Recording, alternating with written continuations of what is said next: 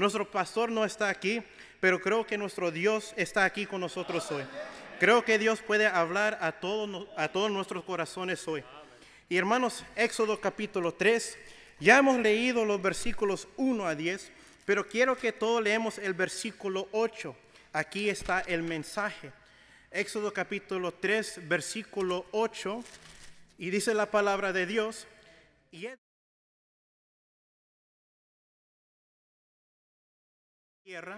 a una tierra buena y ancha, a tierra que fluye leche y miel, a los lugares de Cananeo, del Eteo, del Amorreo, del Fereceo, de Jebeo y del Jebuseo.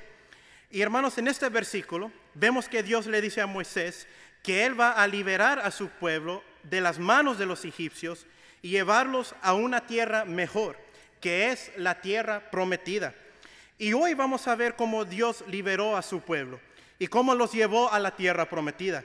Podría ser que la historia de hoy es un reflejo de tu vida. Y el título de mensaje de hoy es Llegando a la tierra prometida. Llegando a la tierra prometida. Oramos. Padre Santo que estás en los cielos, gracias Padre por el día de hoy. Gracias Padre que estamos aquí en tu iglesia, Dios, en tu hogar, donde podemos escuchar tu palabra de Dios. Y Padre, solo quiero pedir oración, Padre, que tú nos hablas a nuestros corazones, Dios. Úseme a mí, Padre, como un instrumento, Dios. No soy digno de estar acá predicando tu palabra, Dios. Que Padre, que todo sea sobre tus manos, Dios que sea tu poder, Dios, que habla en nuestros corazones, no, no mi personalidad, nada de eso, Dios. Necesitamos a ti, Dios. Transforma nuestras vidas y háblanos en el día de hoy, Dios, para que podamos salir diferentes, Padre. Que toda la honra y gloria sea para ti y que todo sea sobre tu voluntad. En el nombre de Cristo Jesús te pido esto. Amén y amén. Antes de que sucediera todo esto, Sabemos que Moisés era un, joven príncipe egipcio. A pesar de que era un príncipe egipcio, a Moisés no le gustaba la forma en que los egipcios trataban a los esclavos hebreos. Así que un día Moisés mata a un maestro esclavo egipcio. Debido a lo que hizo Moisés, tenía mucho miedo. Así que corrió hacia el desierto y comenzó a vivir ahí, cuidando a las ovejas de su suegro. Y aquí es donde nos lleva en Éxodo capítulo 3. Leemos versículo 1 y 2, dice la palabra de Dios, apacentando Moisés las ovejas de Jetro, su suegro, sacerdote de Madián, llevó las ovejas a través del desierto y llegó hasta Oreb, monte de Dios, versículo 2. Y se le apareció el ángel de Jehová en una llama, una llama de fuego en medio de una zarza, y él miró y vio que la zarza ardía en fuego y la zarza no se consumía. En el versículo 2 vemos que Moisés vio algo fuera de lo común un ángel del Señor aparece en forma de un arbusto ardiente. Pero a pesar de que el arbusto está en fuego, no se quemaba. Versículo 3. Entonces Moisés dijo, iré yo ahora y veré esta grande visión, porque causa la zarza no se quema. Viendo Jehová que él iba a ver, lo llamó Dios de en medio de la zarza y dijo, Moisés, Moisés. Y él respondió, heme aquí. Y dijo, no te acerques quita tu calzado de tus pies, porque el lugar en que tú estás, tierra santa es. Versículo 6. Y dijo, yo soy el Dios de tu padre, Dios de Abraham, Dios de Isaac y Dios de Jacob. Entonces Moisés cubrió su rostro porque tuvo miedo de mirar a Dios. Y aquí vemos a Dios en el arbusto ardiente. Es por eso que el arbusto ardiente no se quemó. Y a través del arbusto Dios llama a Moisés. Versículo 7. Dijo luego Jehová, bien he visto la aflicción de mi pueblo que está en Egipto, y he oído su clamor a causa de sus exactores, pues he conocido sus angustias, y he descendido para librarlos de mano de los egipcios y sacarlos de aquella tierra, una tierra buena y ancha, a tierra que fluye leche y miel, a los lugares de Cananeo, de Eteo, de Amorreo, de Fereceo, de Jebeo y del Jebuseo y hermanos, Dios ve el dolor de su pueblo. Dios vio sus aflicciones, Dios ha visto sus lágrimas, Dios conoce la tristeza de su pueblo, Dios sabe que su gente quiere ser libre, quieren estar libres de los egipcios, están cansados de la forma en que viven, ya no quieren ser esclavos, quieren ser librados.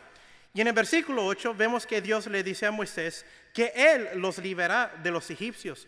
Dios le dice a Moisés que lo hará libres, ya no serán esclavos a los egipcios.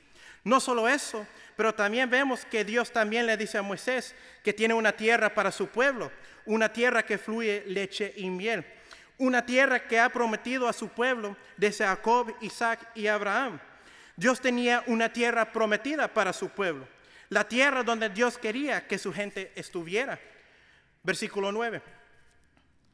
El clamor, pues, de los hijos de Israel ha venido delante de mí y también he visto la opresión que los egipcios los oprimen. Ven, por tanto, ahora y te enviaré a Faraón para que saques de Egipto a mi pueblo, los hijos de Israel. Así que Dios le dice a Moisés que vaya a Faraón para que pueda liberar su pueblo de Egipto. Me imagino que Moisés tuvo miedo. Moisés tiene que ir al Faraón, el rey de Egipto, y decirle básicamente, deje tus esclavos ser libres. Así que esto es lo que sucede. Si podemos ir a Éxodo capítulo 7 ahora.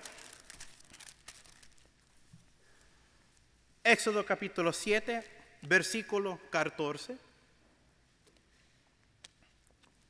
Éxodo 7, versículo 14, dice la palabra de Dios.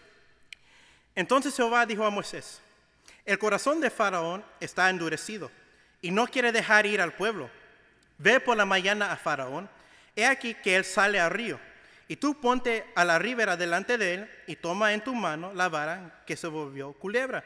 Versículo 16, y dile, Jehová el Dios de los hebreos me ha enviado a ti, diciendo, deja ir a mi pueblo para que me sirva en el desierto, y aquí que está ahora no has querido oír. 17. Así ha dicho Jehová, en esto conocerás que yo soy Jehová He aquí, yo golpearé con la vara que tengo en mi mano el agua que está en el río y se convertirá en sangre. Moisés le dice a Faraón, deja ir a mi pueblo. Pero Faraón no le quería hacer. Entonces, para que Faraón cambiara su decisión, Dios tenía una plaga para él y Egipto. Si Faraón no dejaba ir al pueblo de Israel, todo el agua de Egipto se convertiría en sangre los egipcios tendrán asco de beber el agua del río. Faraón tenía dos opciones, liberar al pueblo de Dios o sentir el castigo de Dios. Versículo 19.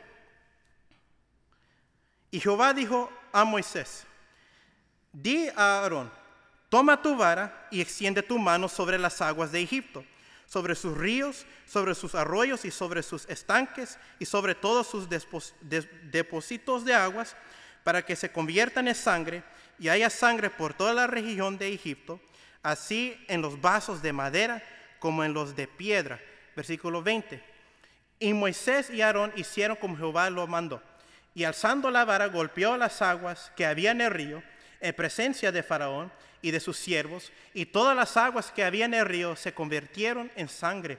Asimismo, los peces que habían en el río murieron, y el, río se corrompió, tanto que los egipcios no podían beber de él.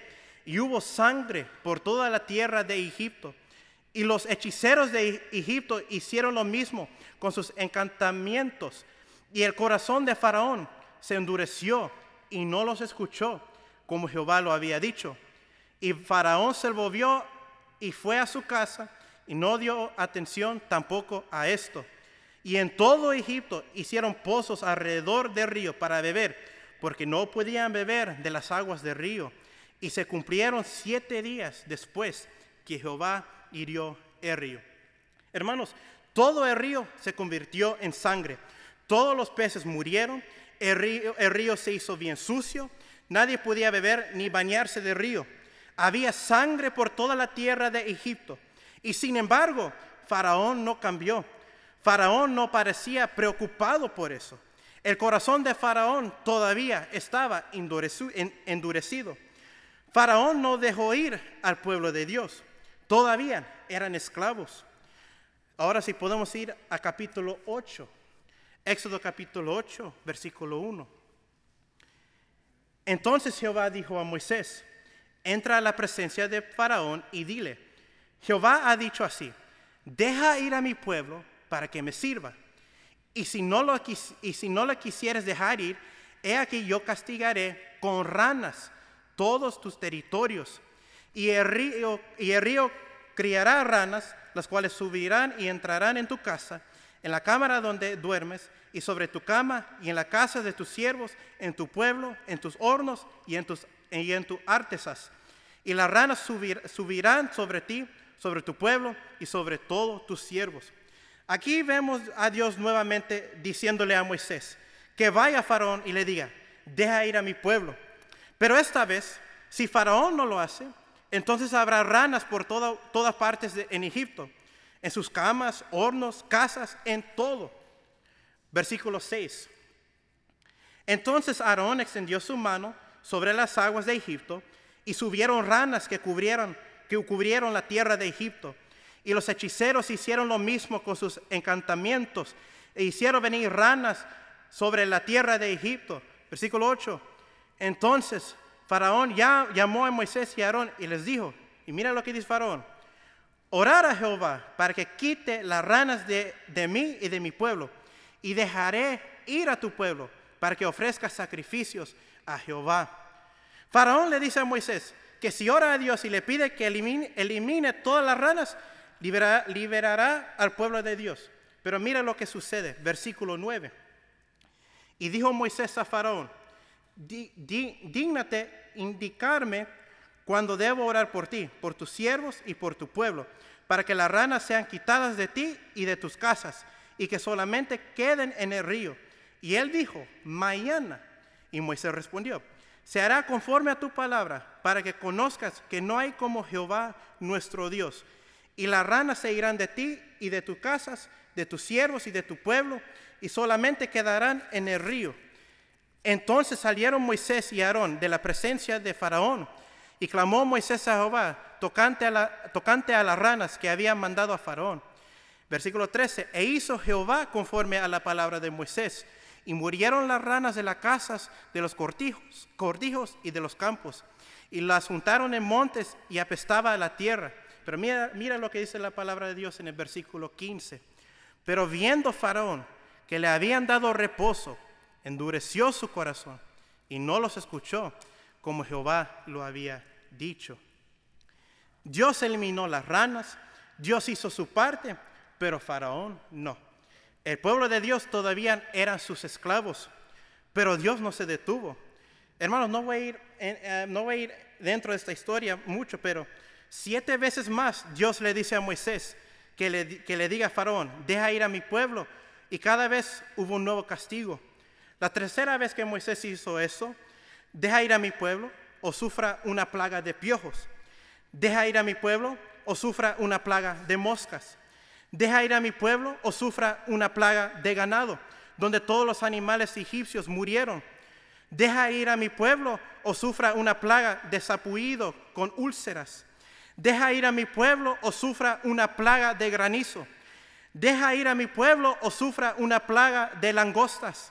Deja ir a mi pueblo o sufra una plaga de oscuridad. Dios trajo nueve plagas a Faraón y a todo Egipto. Y sin embargo, todavía está endurecido el corazón de Faraón. El pueblo de Israel sigue siendo esclavos de los egipcios. ¿Qué, ¿Qué, se necesita para que el pueblo de Dios sea libre? Éxodo capítulo 11. Vamos a usar un poco la palabra de Dios, hermanos, pero para que vean que no estoy mintiendo lo que estoy diciendo. Éxodo capítulo 11, versículo 1. Jehová dijo a Moisés, una plaga traeré aún sobre Faraón y sobre Egipto, después de la cual él os dejará ir de aquí, y seguramente os echará de aquí del todo. Habla ahora, habla ahora al pueblo, y que cada uno pida a sus vecinos, y cada una a su vecina, alhajas de plata y de oro, y Jehová dio gracia al pueblo en los ojos de los egipcios. También Moisés era tenido por, por gran varón en la tierra de Egipto, a los ojos de los siervos de Faraón y a los ojos del pueblo. Versículo 4. Dijo pues Moisés, Jehová ha dicho así, a la medianoche yo saldré por medio de Egipto y morirá todo primogénito en tierra de Egipto, desde el primogénito de Faraón que se siente en su trono, hasta primogénito de la sierva que, que está tras el molino, y todo primogénito de las bestias. Y habrá gran clamor por toda la tierra de Egipto, cual nunca hubo, ni jamás habrá, pero contra todos los hijos de Israel, desde el hombre hasta la bestia, ni un perro, ni, ni un perro moverá su lengua, para que sepáis que Jehová hace diferencia entre los egipcios y los israelitas. Dios tenía una plaga final para Faraón. Y esta plaga fue lo más terrible, que es la plaga sobre los primogénitos. Dios iba a matar a todo primogénito, desde primogénito de Faraón hasta los primogénitos de los animales. Todos los primogénitos iban a morir, excepto si eres parte del pueblo de Dios. Para aquellos no conocen la historia, el pueblo de Israel tuvo que hacer algo especial esa noche. Si podemos ir a capítulo 12, versículo 21. Éxodo 12, 21. Dice la palabra de Dios, y Moisés convocó a todos los ancianos de Israel y les dijo, sacar y tomaos corderos por vuestras familias y sacrificar la Pascua y tomar un manojo de, de hisopo y mojarlo en la sangre que estará en un librillo y untar el dintel y los, y, los dos postes con la sangre que estará en el librillo y ninguno de vosotros salgáis de las puertas de su, casa, de su casa hasta la mañana, porque Jehová pasará hiriendo a los egipcios, y cuando vea la sangre en el dentil y en los dos postes, pasará Jehová aquella puerta y no dejará entrar al heridor en vuestras casas para herir. Básicamente lo que el pueblo de Israel tenía que hacer era hacer un sacrificio.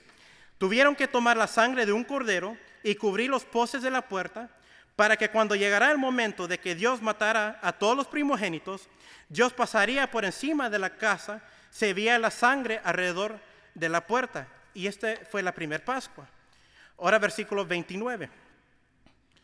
Y aconteció que a la medianoche Jehová hirió a todo primogénito en la tierra de Egipto, desde el primogénito de Faraón que se sentaba sobre su trono, hasta el primogénito del cautivo que estaba en, la cárcel, y todo primogénito de los animales. Y se levantó aquella noche Faraón, él y todos sus siervos, y todos los egipcios. Y hubo un gran clamor en Egipto, porque no había casa donde no hubiese un muerto.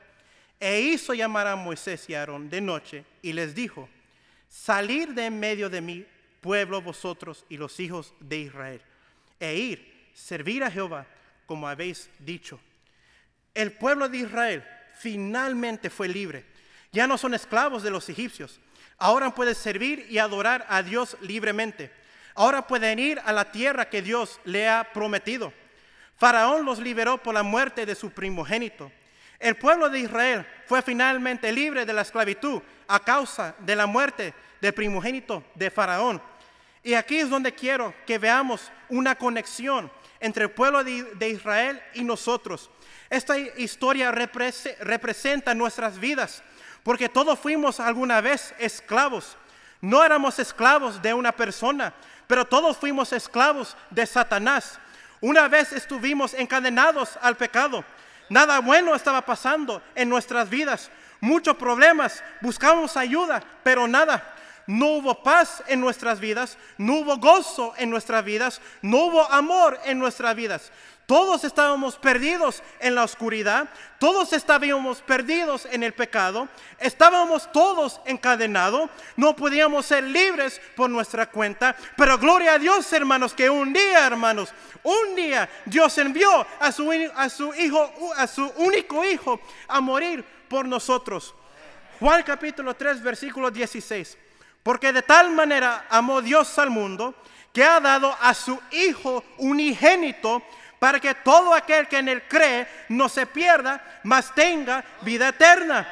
En la historia sabemos que la muerte del hijo de Faraón es lo que liberó al pueblo de Israel. Eso es lo que nos pasó a nosotros también. La muerte del Hijo de Dios, Jesucristo, es lo que nos liberó de Satanás. Ya no somos obreros de Satanás. Ya no estamos encadenados al pecado. Ya no vivimos en la oscuridad. Si hay algo que debería animarte es saber que gracias a Jesús, lo que Él hizo en la cruz, muriendo por nuestros pecados, ahora somos libres. Somos libres, hermanos. Ya no estamos en cadenas del pecado. Somos libres, hermanos. Somos libres. Gracias a Dios todo, Todopoderoso somos libres. Dios nos compró con su propia sangre. Debemos agradecer a Dios que somos libres. Pero no solo eso, sino que también debemos agradecer a Dios que Él tiene algo por nosotros. Así como Dios tenía una tierra prometida para el pueblo de Israel, Dios también tiene una tierra prometida para mí y para ti. Dios tiene algo planeado para cada uno de nosotros. Volviendo a la historia, el pueblo de Israel finalmente es libre y está en camino a la tierra prometida. Pero algo sucede. Éxodo capítulo 14, versículo 5. Éxodo 14, versículo 5.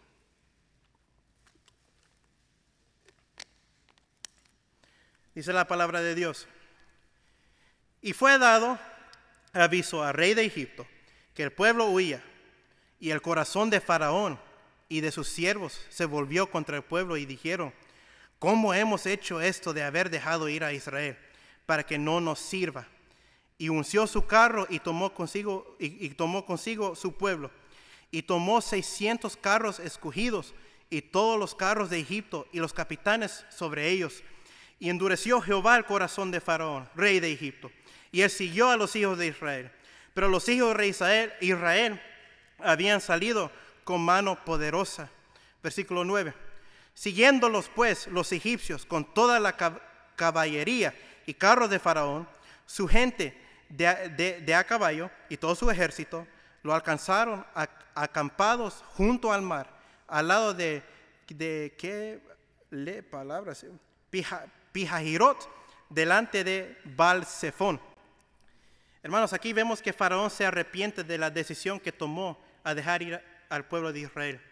Entonces Faraón obtiene su ejército. Faraón toma 600 carros con él y va a perseguir al pueblo de Israel. Y alcanzaron a la gente por el mar rojo. Versículo 10. Y cuando Faraón se, se hubo acercado, los hijos de Israel alzaron su voz y aquí que los egipcios venían tras ellos, por lo que los hijos de Israel temieron en gran manera y clamaron a Jehová. Versículo 13. Y Moisés dijo al pueblo, no temáis, estar firmes y ver la salvación que Jehová hará hoy con vosotros. Porque los egipcios que hoy habéis visto, nunca más para siempre lo veréis. Jehová peleará por vosotros y vosotros estaréis tranquilos. tranquilos. Entonces Jehová dijo a Moisés, ¿por qué clamas a mí? Di a los hijos de Israel que marchen. Y tú alza tu vara y extiende tu mano sobre el mar y, dividilo. Y entren los hijos de Israel por en medio del mar en seco. Versículo 17. Y he aquí, yo endureceré el corazón de los egipcios para que los sigan. Y yo me glorificaré en Faraón y en todo su ejército, en sus carros y en su caballería. Y sabrán los egipcios que yo soy Jehová cuando me glorifiqué en Faraón en sus carros y en su gente de a caballo. Versículo 21. Y extendió Moisés su mano sobre el mar, e hizo, que, y e hizo Jehová que el mar se retirase por recio viento oriental toda aquella noche. Y volvió el mar en seco, y las aguas quedaron divididas. Entonces los hijos de Israel entraron por en medio del mar en seco, teniendo las aguas como muro a su derecha y a su izquierda. Versículo 26. Y Jehová dijo a Moisés, extiende tu mano sobre el mar, para que las aguas vuelvan sobre los egipcios, sobre sus carros y sobre su caballería. Entonces Moisés extendió su mano sobre el mar, y cuando amanecía, el mar se volvió en toda su fuerza, y los egipcios al huir se encontraban con el mar. Y Jehová derribó a los egipcios en medio del mar. Y volvieron las aguas y cubrieron los carros y la caballería y todo el ejército de Faraón que había entrado tras ellos en el mar. No quedó de ellos ni uno. Y los hijos de Israel fueron por el medio del mar en seco, teniendo las aguas por muro a su derecha y a su izquierda. Parecía imposible. El pueblo de Israel tenía a los egipcios detrás de ellos y el mar rojo frente a ellos. Parecía que no había forma de escapar. Estaban condenados. Pero Dios hizo un milagro. Abrió el mar rojo y cruzaron el mar en tierra seco. Llegaron al otro lado mientras Faraón y su ejército se ahogaron en el mar. Fue un gran milagro de Dios la forma como salvó a su pueblo. Hermanos, ese Dios que hizo ese milagro hace miles de años es el mismo Dios que tenemos hoy, hermanos. Dios todavía puede hacer milagros, hermanos. Dios todavía puede hacer milagros. Dios todavía puede hacer milagros. Nunca olvides esto. Es un milagro que Dios nos haya salvado. Debemos estar agradecidos con Dios porque no solo murió en la cruz por nuestros pecados para que podamos ser libres, sino que también lo más importante, salvó nuestras almas. Es un milagro más grande que Dios puede hacer en tu vida, salvar tu alma. ¿Recuerdas ese día cuando Dios salvó tu alma? Íbamos rumbo al infierno, pero por la misericordia y la gracia de Dios, Él salvó nuestras almas, alcanzó nuestros corazones. Ya no vamos rumbo al infierno, vamos rumbo al cielo. Gloria a Dios que hizo el, el mayor milagro en mi vida y en la tuya, que es salvó nuestras almas. Volviendo a la historia, el pueblo de Israel ahora está al otro lado del Mar Rojo y van en camino a la tierra prometida. Pero ¿dónde van a conseguir comida y agua ahí? En un desierto. Éxodo capítulo 16.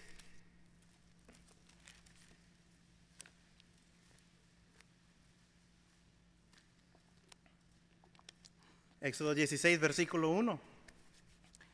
Partió luego de Elim toda la congregación de los hijos de Israel y vino al desierto de Sin, que está entre Elim y Sinaí, a los 15 días del segundo mes después que salieron de la tierra de Egipto. Y toda la congregación de los hijos de Israel murmuró contra Moisés y Aarón en el desierto. Y les decían los hijos de Israel, ojalá hubiéramos muerto por mano de Jehová en la tierra de Egipto, cuando nos sentábamos a las, a las olas de carne, cuando comíamos pan hasta saciarnos, pues nos habéis sacado a este desierto para matar de hambre a toda esta multitud. Y Jehová dijo a Moisés, he aquí, yo os haré llover pan de cielo, y el pueblo saldrá y recogerá diariamente la porción de un día, para que yo, para que yo lo pruebe si anda en mi ley o no. Versículo 13. Y venida la tarde, subieron codornices que cubrieron el campamento y por la mañana descendió rocio, uh, rocio en derredor del campamento. Y cuando rocio cesó de descender, he aquí sobre la faz del desierto una cosa menuda, redonda, menuda como una escarcha sobre la tierra. Y viéndolo, los hijos de Israel se dijeron unos a otros, ¿qué es esto? Porque no sabían qué era. Entonces Moisés le dijo, es el pan que Jehová os da para comer. El pueblo de Israel no tenía comida y está en medio de un desierto con mucho hambre. Pero incluso en un desierto, Dios los bendijo con comida. Pero ¿y el agua? Capítulo 17, versículo 1.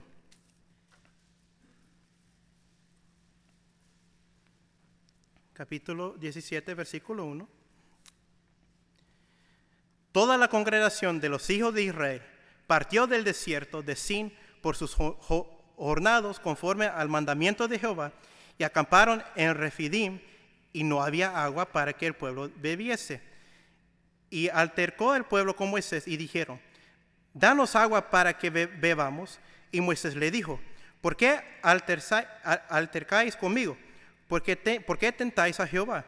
Así que el pueblo tuvo ahí sed y murmuró contra Moisés y dijo, ¿Por qué nos hiciste subir de Egipto para matarnos de ser a nosotros, a nuestros hijos y a nuestros ganados? Entonces clamó Moisés a Jehová diciendo, ¿qué haré con este pueblo? De aquí a un poco me apedrearán. Y Jehová dijo a Moisés, pasa delante del pueblo y toma contigo de los ancianos de Israel, y toma también en tu mano tu vara con que golpeaste el río y ve. He aquí que yo estaré delante de ti ahí sobre la peña de Ore, y golpearás a la peña, y saldrán de ella aguas, y beberá, y beberá el pueblo. Y Moisés lo hizo así en presencia de los ancianos de Israel. Incluso en un desierto, donde no hay comida ni agua, Dios proveó con sus necesidades. Dios los ha provisto. Y así de bueno es como Dios, ah, y así de bueno es como Dios es con nosotros. Dios conoce nuestra necesidad y debemos agradecer a Dios que Él nunca nos ha fallado y nunca nos fallará. Dios nos bendice todos los días con nuestra necesidad, porque Él es un Padre fiel y proveedor. Debemos siempre depender a Dios, porque Dios siempre está con nosotros sabiendo lo que necesitamos. Hermanos, todo lo que, todo lo que hemos leído, Dios ha liberado, salvado y provisto al pueblo de Israel. Ahora Dios los ha instruido. Éxodo capítulo 20.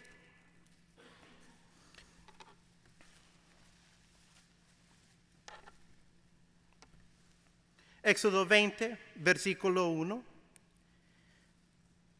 Y habló Dios todas estas palabras diciendo, yo soy Jehová tu Dios, que te saqué de la tierra de Egipto, de casa de servidumbre. No tendrás dioses ajenos delante de mí, no te harás imagen ni ninguna semejanza de los que está arriba en el cielo, ni abajo en la tierra, ni en las aguas debajo de la tierra. Versículo 7. No, no tomarás el nombre de Jehová tu Dios en vano. Versículo 8. Acuérdate del día de reposo para santificarlo. Versículo 9. Seis días trabajarás y harás toda, toda tu obra. Versículo 10. Mas el séptimo día es reposo para Jehová tu Dios. Versículo 12. Honra a tu padre y a tu madre para que tu día se, se alarguen en la tierra que Jehová tu Dios te da. No matarás, no cometerás adulterio, no hurtarás, no hablarás contra tu prójimo falso testimonio, no codiciarás la casa de tu prójimo, no codiciarás la mujer de tu prójimo, ni su siervo, ni su criada, ni su, ni su buey, ni su asno, ni cosa alguna de tu prójimo. Dios ha sido tan bueno con el pueblo de Israel. Y aquí vemos, vemos que Dios le ordena a su pueblo que siga estas diez cosas. Y hermanos, aquí es donde están los diez mandamientos. El pueblo de Dios debe seguir y obedecer estos mandamientos. Si lo hacen, el Señor los bendecirá aún más. Pero si no lo hacen, no les irá bien. El pueblo de, Israel tenía que seguir los diez mandamientos. Ahora, hoy tenemos la bendición de tener la palabra completa de Dios. Somos verdaderamente bendecidos de tener la palabra de Dios. Gracias a Dios que, vimos, que vivimos en un país que nos permite tener la Biblia. Este libro es poderoso, tiene poder. Todo lo que creemos está en este libro. Este libro ha cambiado nuestras vidas. Este libro instruye, edifica y guía nuestras vidas. Dios le dijo al pueblo de Israel que siguiera y obedeciera los diez mandamientos. Y hermanos, Dios nos dice que sigamos y obedezcamos su palabra. Pero mira lo que hace el pueblo de Israel. Éxodo capítulo 32.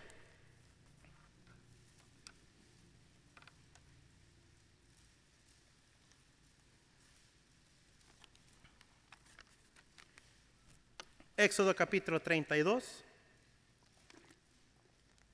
versículo 1.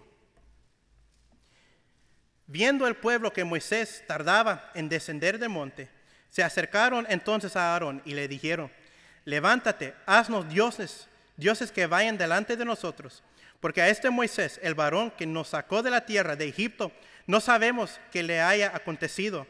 Y Aarón les dijo, apartar los zarcillos de oro que están en las orejas de vuestras mujeres, de vuestros hijos y de vuestras hijas y traérmelos. Entonces todo el pueblo apartó los zarcillos de oro que tenía en sus orejas y los trajeron a Aarón. Y él los tomó de las manos de ellos y, les dio forma con buril e hizo de ellos un becerro de fundición. Entonces dijeron, Israel, estos son tus dioses que te sacaron de la tierra de Egipto. Y viendo esto, Aarón edificó una tarde delante del becerro y pregonó a Aarón y dijo, mañana será fiesta para Jehová. Y al día siguiente madrugaron y ofrecieron holocaustos y presentaron ofrendas de paz y se sentó el pueblo a comer y a beber y se levantó a regocijarse. Entonces Jehová dijo a Moisés, anda, desciende, porque tu pueblo que sacaste de la tierra de Egipto se ha corrompido. El pueblo de Israel estaba desobedeciendo la palabra de Dios. En el primer mandamiento Dios le dijo que no tuvieran otros dioses delante de él. Pero el pueblo de Dios desobedecieron su palabra y comenzaron a hacer y adorar dioses falsos. Versículo 15. Y volvió Moisés y descendió del monte, trayendo sus manos, su mano, las dos tablas del testimonio.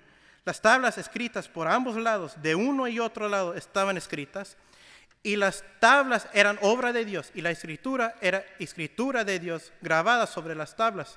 Versículo 19. Y aconteció que cuando él llegó al campamento y vio el becerro y las danzas, ardió la ira de Moisés y arrojó las tablas de sus manos y las quebró al pie del monte. Versículo 25.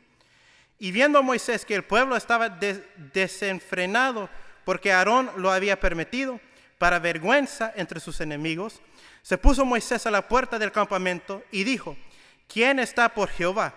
júntese conmigo y se juntaron con él todos los hijos de Leví. Versículo 35.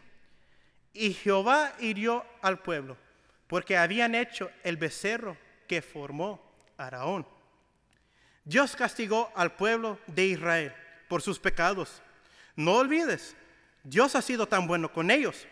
Dios lo liberó de los egipcios, Dios lo salvó de los egipcios, Dios le proveyó para sus necesidades, y Dios simplemente les, les pide que sigan sus mandamientos. Dios está llevando a su pueblo a la tierra prometida que tenía por ellos. Sin embargo, desobedecieron a Dios. En ningún punto les falló Dios, pero el pueblo de Israel desobedeció. No vamos a entrar en toda la historia, pero sabemos que el pueblo de Israel no mejoró. Seguía pecando contra Dios desobedeciendo, desobedecieron su palabra. Adoraron dioses falsos y, y haciendo cosas malas. Y Dios castigó a ellos por sus pecados. ¿Cómo? Josué capítulo 5. Si podemos ir a Josué capítulo 5, versículo 6. Hoy sí, esta vez solo va a ser un versículo, hermanos. Josué capítulo 5, versículo 6.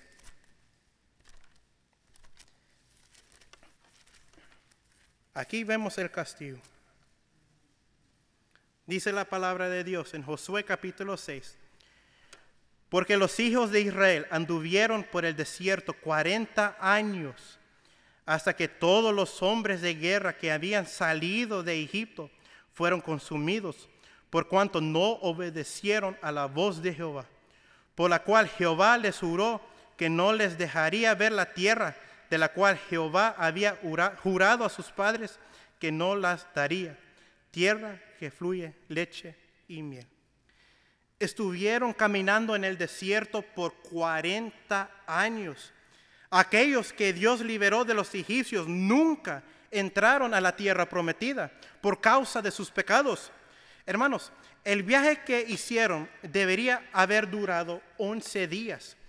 Ese es el tiempo que lleva caminar desde Egipto hasta la tierra prometida que es Israel. Solo toma 11 días, pero debido a sus pecados les tomó 40 años. Estaban vagando por el desierto. Todo lo que tenía que hacer era obedecer y confiar en Dios, pero no lo hicieron a causa de sus pecados. Nunca entraron a la tierra prometida que Dios tenía para ellos. Y así somos algunos de nosotros hoy. Dios tiene algo planeado en tu vida. Dios tiene una tierra prometida para ti, pero a causa de tus pecados estás caminando en círculos. Nunca avanzas a la tierra prometida. Y no es culpa de, no es culpa de Dios. No es culpa de Dios que no vivas en la tierra prometida. Dios ha sido tan bueno contigo. Dios siempre ha sido fiel. Dios murió por tus pecados, Dios te liberó de la esclavitud, Dios te salvó del infierno, Dios te provee de tus necesidades y Dios quiere llevarte a un lugar que ni siquiera puedes imaginar. Pero la razón por la que no estás ahí es por tus pecados, es por tus pecados, es por tus pecados. Hay muchas, hay muchas personas que caminan en círculos sin llegar nunca a ese destino. ¿Por qué? Por el pecado, desobedeciendo la palabra de Dios. Dios tiene un plan y un propósito para mí y para ti. Pero si vivimos en pecado, desobedeciendo la palabra de Dios, nunca llegaremos a la tierra prometida. Hay gente que ni siquiera lee la palabra de Dios. La palabra de Dios es lo que te guía, pero si la dejas de lado, ¿qué te guiará? La pregunta debería ser, ¿a quién estás poniendo primero? ¿Es Dios primero en tu vida o eres como la gente de Israel cometiendo idolatría? En lugar de confiar en Dios, confían en el dinero, en el pecado o incluso en ellos mismos. Dios sabe lo que es mejor para tu vida, pero si pones a Dios a un lado, dejas a un lado su palabra, y haces lo que quieras y no haces la voluntad de Dios, nunca, nunca, nunca llegarás a la tierra prometida. El pueblo que Dios liberó nunca llegó a la tierra prometida a causa de sus pecados. Pero ¿qué pasó con Moisés? ¿Logró llegar a la tierra prometida? Deuteronomio capítulo 32.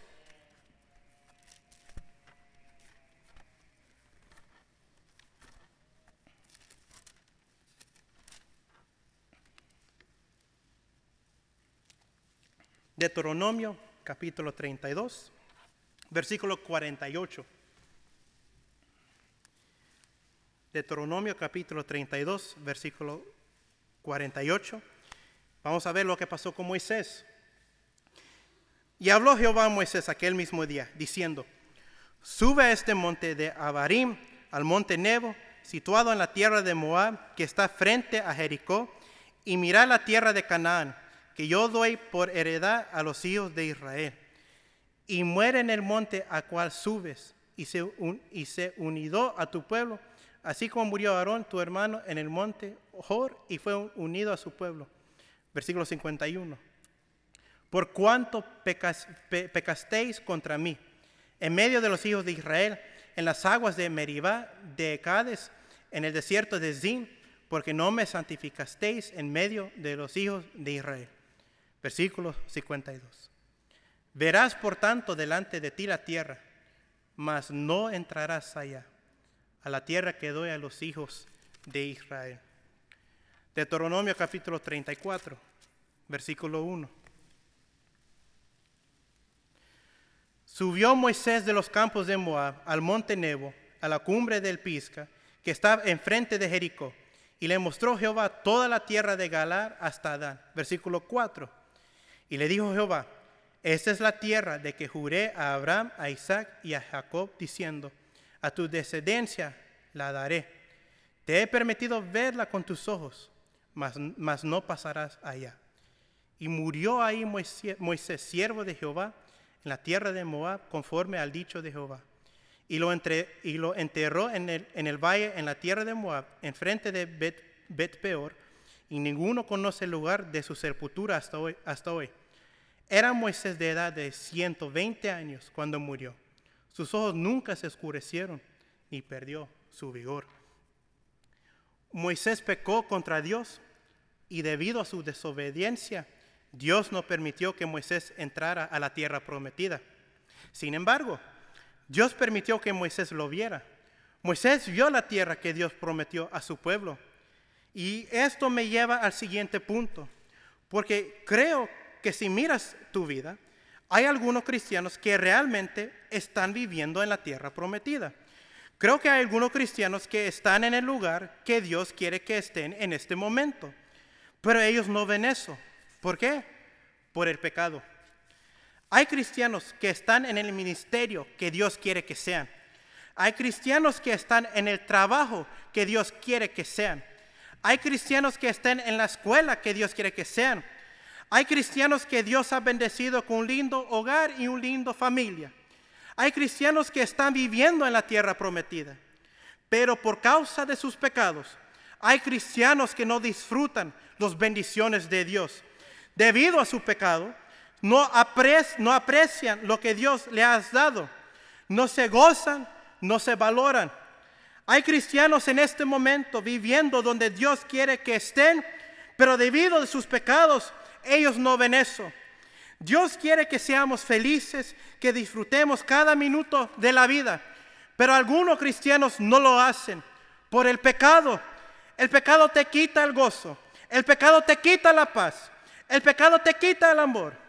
Y cristiano, si tú no tienes cuidado, ese pecado en tu vida puede destruir la tierra prometida en la que te encuentras ahora mismo. Lo voy a repetir. Si no tienes cuidado, cristiano, ese pecado en tu vida puede destruir la tierra prometida en la que te encuentras ahora mismo. Eso es lo único que trae el pecado. ¿Dónde estás ahora mismo en la vida? ¿A dónde estás? ¿Está Dios tratando de llevarte a la tierra prometida? Dios tiene un plan y propósito para ti. Pero si vives en pecado, serás como el pueblo de Israel, desperdiciando tu vida, caminando en círculos, sin entrar nunca en la tierra prometida. O tal vez estás viviendo en la tierra prometida. Estás en el lugar donde Dios quiere que estés, pero debido a tus pecados no los estás disfrutando. Y puede ser que estás a punto de perder la tierra prometida. Donde quiera que estés en la vida, debes saber esto. El pecado no es la respuesta. El pecado no es la respuesta. No vivas tu vida en pecado. No hay nada bueno en el pecado. El pecado va a destruir tu vida. El pecado va a destruir la vida de tus seres queridos. Ni siquiera juegues con el pecado. El pecado puede ser como un incendio forestal. Puede comenzar pequeño, pero luego ser enorme y ser incontrolable. Dios odia el pecado. El pecado es lo que bloquea la bendición de Dios. ¿Por qué vivir en el pecado? Lo mejor que puedes hacer es seguir y obedecer la palabra de Dios. Todo lo que necesitas está en este libro. Y creo con todo mi corazón que si sigues y obedeces la palabra de Dios, Dios te llevará a esa tierra prometida y podrás vivir en esa tierra prometida, disfrutando cada minuto de ella. Dios tiene una tierra prometida para mí y para ti, aquí en esta tierra. Pero también hay una tierra prometida que Dios tiene para nosotros por toda la eternidad. Nuestras vidas aquí son temporales, pero donde sea que vayan nuestras almas, será por toda la eternidad. Y solo hay dos lugares. Si eres salvo, si has aceptado a Jesucristo como tu único Salvador, entonces tu tierra prometida es el cielo. Estarás viviendo en una tierra donde no hay dolor, una tierra donde no hay enfermedad, una tierra donde no hay muerte, una tierra donde no hay maldad, ni pecado, ni tentaciones, una tierra llena de paz y alegría. Y lo más importante, una tierra donde Dios Todopoderoso estará por toda la eternidad. Sin embargo, si no eres salvo, si nunca has aceptado a Jesús como tu único Salvador, entonces tu tierra prometida por toda la eternidad es el infierno. Un lugar donde solo hay oscuridad. Un lugar lleno de fuego. Un lugar donde aderás por la eternidad. Un lugar donde sentirás un dolor sin parar. Un lugar donde hay demonios que te torturan. Un lugar donde sufrirás y sufrirás. Un lugar donde no hay ningún rayo de luz. Un lugar donde Satanás estarás contigo por toda la eternidad. ¿A dónde irías si murieras hoy? Todos vamos a morir y no sabemos cuándo. No importa cuán joven o anciano seas, la muerte no respeta la edad. Si murieras hoy, ¿estás seguro de que irás al cielo? ¿O hay dudas en ti? Pregúntese, ¿alguna vez has aceptado a Cristo como tu Salvador? Si no lo has hecho, entonces tu tierra prometida es el infierno por toda la eternidad. Pero todo eso puede cambiar. Si quieres ir al cielo, hoy puede ser tu día. Dios quiere que estés con Él en su tierra prometida. No esperes. Acepta a Jesús en tu corazón hoy. Y tu tierra prometida será el cielo por toda la eternidad. Hoy puede ser el día en que el Señor haga el milagro más grande en tu vida, salvando tu alma del infierno. Pero mientras tantos hermanos, mientras, mientras todos estamos aquí en esta tierra, hagamos lo que Dios quiere que hagamos. Obedecer, seguir y confiar en la palabra de Dios. No vivir una vida llena de pecado, sino una vida pura y limpia que agrada a Dios. Que esta sea una de tus metas en la vida, llegando a la tierra prometida.